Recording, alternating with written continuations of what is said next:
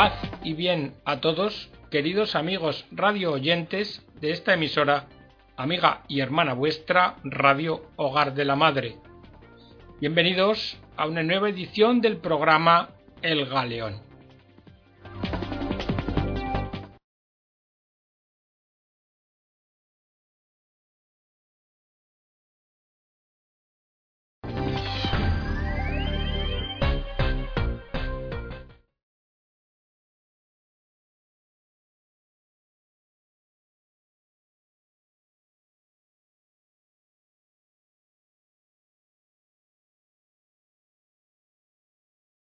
El programa de hoy es continuación del de la semana pasada, en el que hablábamos del matrimonio como un bien evidente para la sociedad. Lo hacíamos con un artículo de José Granados. Y si recordáis, habíamos hablado en el programa anterior de la crisis de la familia que venía de la separación social de lo público y lo privado, y habíamos explorado si había alguna otra síntesis posible para superar esta crisis, y habíamos hablado de la fuerza del amor y de la encíclica Caritas in Veritate del Papa Benedicto XVI. Hoy vamos a continuar con la familia como fragua del bien común, porque la familia contribuye decisivamente a la riqueza social. Esto ya lo había pronunciado el Vaticano II en la Gaudium et Spes, es la familia el primer ámbito de diálogo entre Iglesia y mundo moderno, recuperando además el amor como explicación última de la dinámica familiar. Porque esta es la fuerza, el amor, con la que Dios ha unido todo. El hombre actual, sin embargo, lo sabéis, ha fragmentado los aspectos del amor, ha perdido la capacidad de conservar su potencia unitiva. Una teología del amor es lo que trató de llevar a cabo como tarea Juan Pablo II, al que siguió en este empeño Benedicto XVI.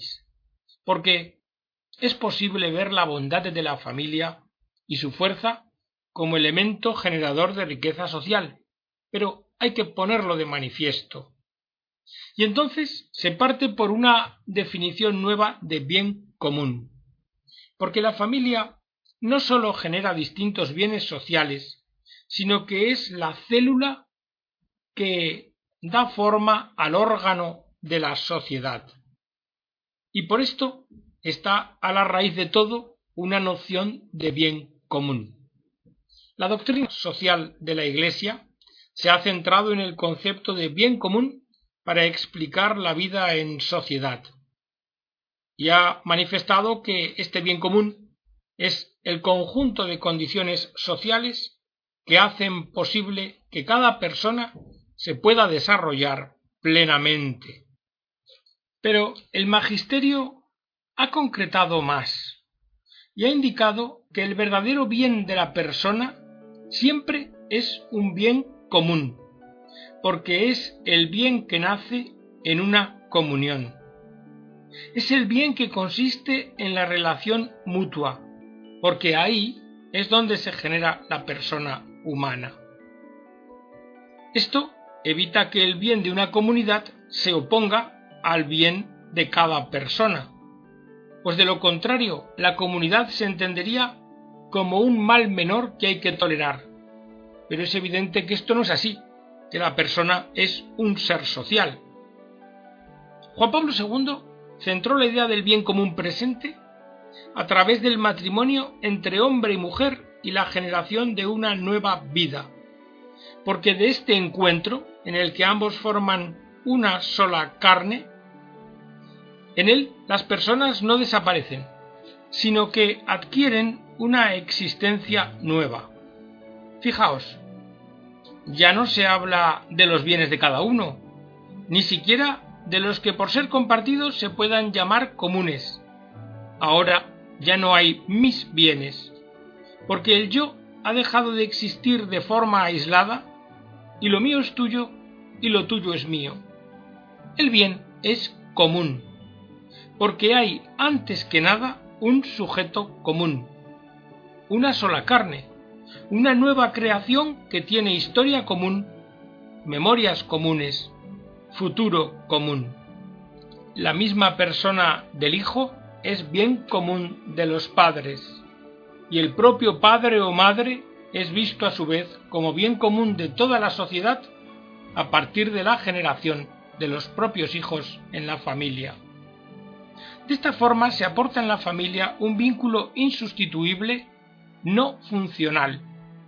De ella nadie puede despedir a la persona. En ella nadie puede ser reemplazado por otro. Cada uno es un fin en sí mismo en esa comunidad. Pues bien, desde esta perspectiva, la familia, como comunidad, como comunión, es generadora del bien común. Y esta visión tiene fuerza creativa, porque lo que importa son las relaciones mismas como generadoras de riqueza social. Y es aquí, y es por esto, por lo que al Estado le compete fortalecer estas relaciones básicas, en la medida en que producen riqueza social. Y en esta visión del bien común se ilumina el significado de los valores fundamentales de la vida social, como son la verdad, la libertad y la justicia. Una verdad que no oprime, porque es verdad de una comunión. Una libertad que no se limita por el otro, sino que nace en el otro y junto al otro. Y una justicia que tiene como fundamento la fraternidad. Es la familia primera escuela para aprender el destino universal de los bienes en beneficio de los hermanos. La familia por eso tiene un dinamismo que desde dentro de sí misma la lleva a abrirse a lo social y aporta su contribución a la sociedad. Por esto no nos cansemos de remarcar la capacidad de la familia como elemento generador de riqueza social. La familia edifica la sociedad, le da los puntos fijos de su camino, le consiente integrar el pasado y caminar hacia el futuro siempre desde la esperanza. Decía el filósofo Charles Taylor que uno de los problemas de nuestra sociedad secular es la falta de un relato sobre los orígenes del mundo que dé un sentido a la vida. Aquí está la pérdida de identidad del hombre contemporáneo que se ha rebelado contra el origen, el origen con mayúsculas, porque lo percibe como algo que compite con el hombre y que le impide ser feliz.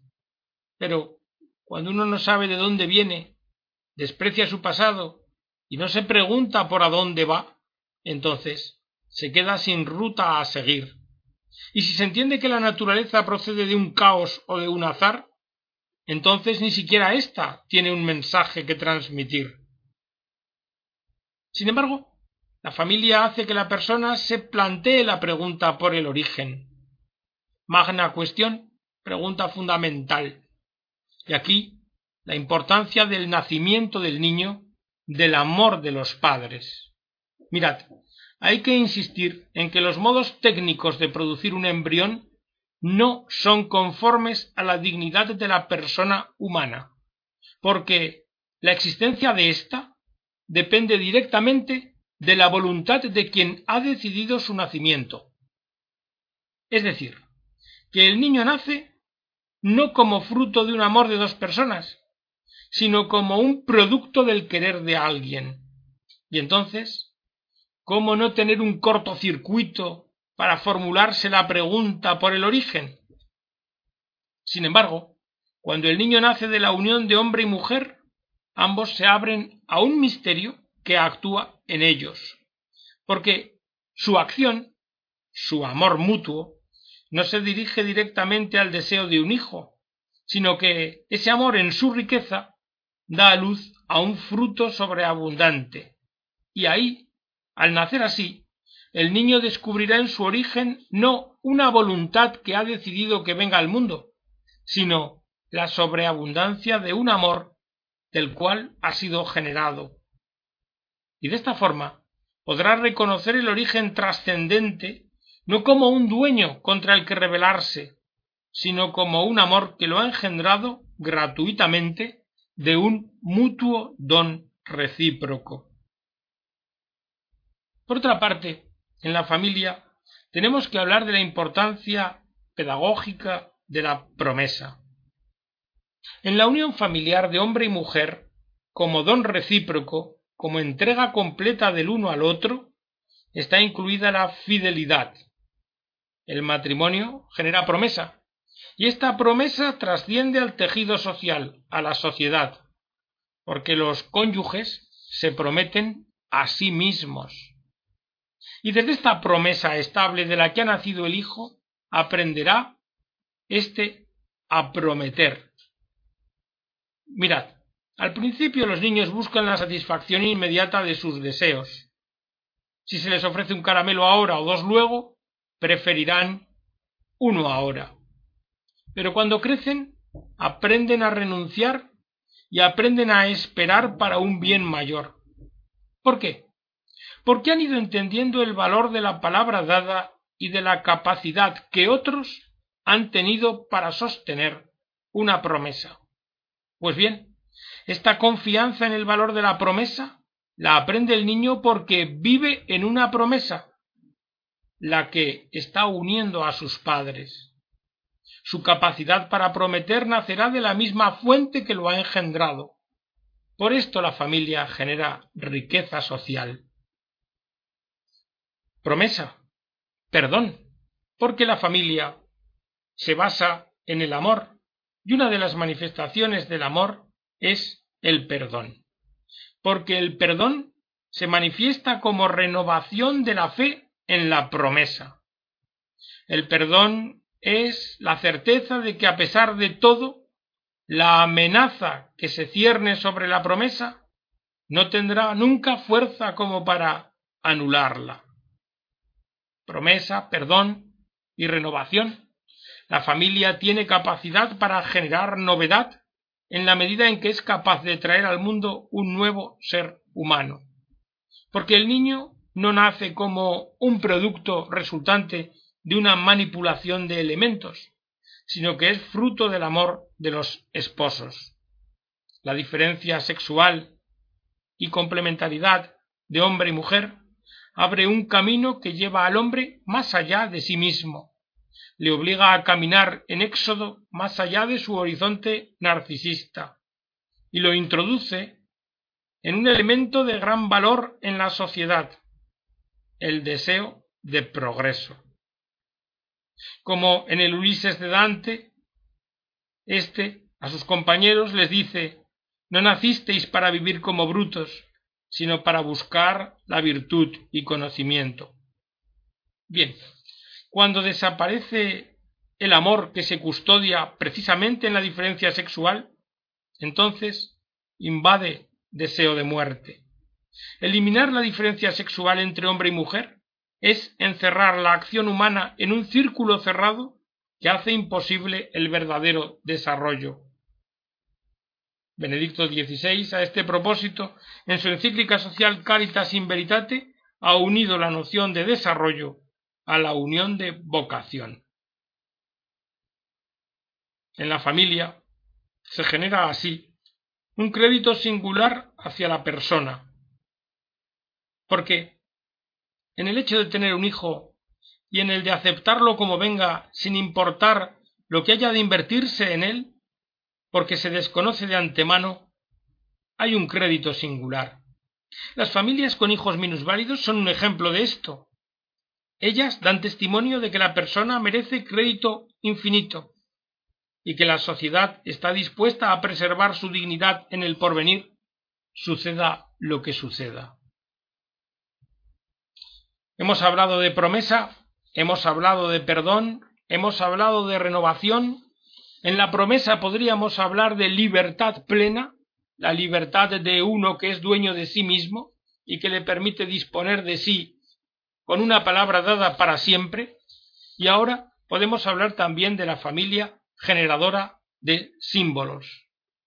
Mirad, la familia es capaz de resimbolizar el tiempo, de darle textura y permitir que nos orientemos en él. Sin la riqueza simbólica la sociedad acaba en sólo un objetivo que no nos destruyamos mutuamente. Pero claro, desde esta perspectiva no se construye nada en común, sino que lo único que se pretende es hallar un sistema que posibilite, que permita que no choquemos, como si fuera una gran plaza con mucho tráfico, donde los coches solo pretenden evitar colisiones, pero donde han perdido noción del viaje que realizan. Si esto es así, al cabo del tiempo es inevitable que todo acabe en un violento encontronazo. ¿Qué por qué? Pues porque no hay meta por perseguir. Aquí sí, aquí se entiende cómo la familia vuelve a ser un elemento generador de riqueza social. Una riqueza que no puede medirse con los indicadores económicos tradicionales, pero que no por ello deja de ser tangible. La fecundidad aparece precisamente en los vínculos que asocian a las personas. De aquí la importancia de una política para la familia que se centre no en los individuos, sino en las relaciones, porque ellas son fecundas. Una política familiar que fomente sólo la subsistencia del individuo, en vez de fomentar el vínculo familiar, es incompleta. Y todo lo que hemos dicho vale también para la relación entre la familia y la Iglesia. De esta visión debería tratarse también en la pastoral familiar.